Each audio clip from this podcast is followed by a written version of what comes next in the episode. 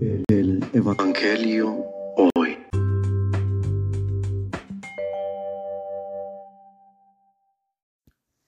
Del Santo Evangelio según San Mateo. En aquel tiempo Jesús dijo a los sumos sacerdotes y a los ancianos del pueblo, ¿qué opinan de esto? Un hombre que tenía dos hijos fue a ver al primero y lo ordenó, Hijo, ve a trabajar hoy en la viña. Él le contestó, ya voy, Señor. Pero no fue. El padre se dirigió al segundo y le dijo lo mismo. Este le respondió, no quiero ir, pero se arrepintió y fue.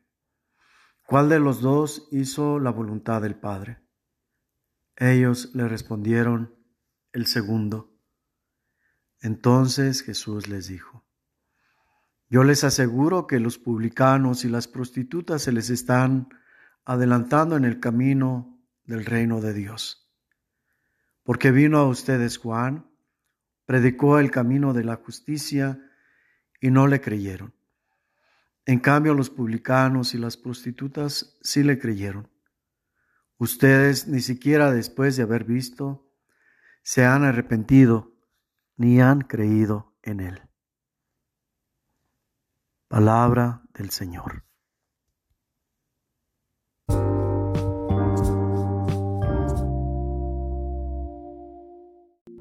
La situación hoy.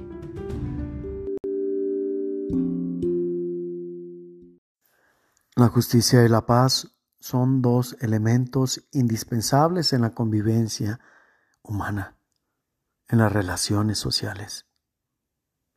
La primera es lo fundamental, la justicia, y la segunda es una consecuencia del buen ejercicio de la primera. Cuando no hay paz, significa que algo anda mal en la justicia y es necesario hacer los ajustes que se requieran para que ésta se lleve a cabo. No puede haber relación correcta, no puede haber relación positiva. No puede haber comunicación si no existe la justicia.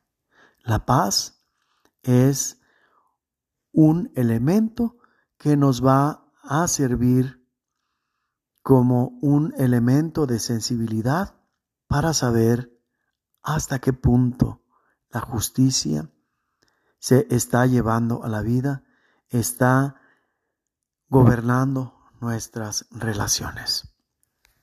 Reflexión.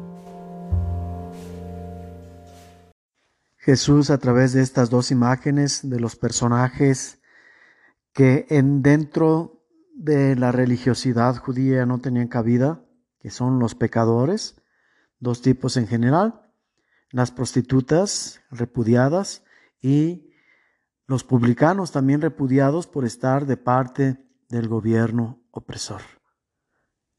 Es decir, por una parte, digamos, el desorden social, que lejos de corregirlo, señalando y ajusticiando a los demás, pues lo empeoraban todavía, porque no se, no se podía tener esa relación correcta en la sociedad, misma que vino a subsanar Jesús al poner la atención, como él lo dice, más en los enfermos, en los pecadores que en los sanos. Cuando nosotros vemos una injusticia y nos dejamos mover por los sentimientos adversos que ésta pueda suscitar, lo más seguro es que ésta nos lleve primero al enojo y el enojo, si no es bien encausado, nos lleve al odio. No es malo sentir enojo, lo incorrecto es que dejemos que éste nos domine. Hemos de tomarlo como una fuerza que nos encauce hacia conducirnos al verdadero camino de la paz.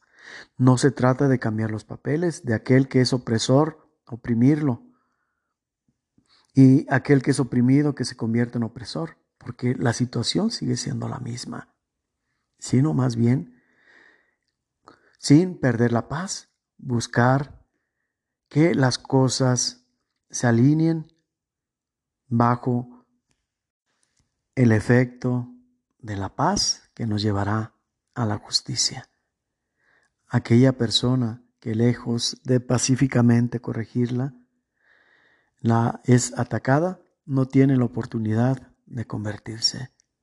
En cambio, aquel que agrede, que ataca, que daña, si no se le corresponde, si no hay una reacción, si la provocación no lo lleva a ser agredido, va a tener la oportunidad de reflexionar sobre sus actos. En caso contrario, va a sentir que su mal ha sido pagado con el mal que fue correspondido. Por eso es importante tratar con justicia incluso a aquellos que atentan contra la paz.